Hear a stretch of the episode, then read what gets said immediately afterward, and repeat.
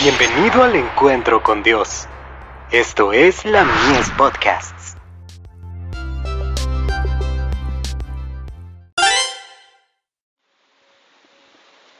La fe por la cual vivo. Los santos juzgarán el mundo. Así que no juzguéis nada antes de tiempo, hasta que venga el Señor, el cual también aclarará lo oculto de las tinieblas, y manifestará los intentos de los corazones, y entonces cada uno tendrá de Dios la alabanza. Primera de Corintios, capítulo 4, verso 5. Durante los mil años que transcurrirán entre la primera y segunda resurrección, se verificará el juicio de los impíos. Daniel declara que cuando vino el anciano de días, el juicio fue dado a favor de los santos del Altísimo. En ese entonces reinarán los justos como reyes y sacerdotes de Dios. San Juan dice en el Apocalipsis, serán sacerdotes de Dios y de Cristo, y reinarán con él mil años. Será en ese entonces, como está predicho por Pablo, cuando los santos han de juzgar al mundo.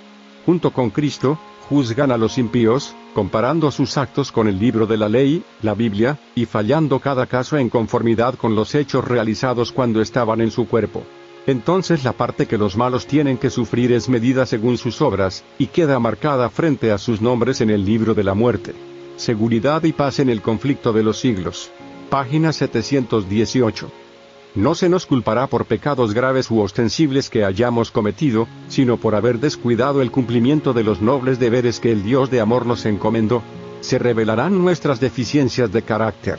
Se verá entonces que todos los condenados tenían luz y conocimiento, habían sido depositarios de los bienes de su Señor y fueron hallados infieles. De Yautz Instructor.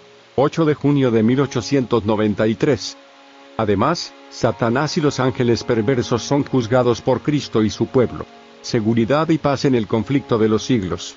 Página 719.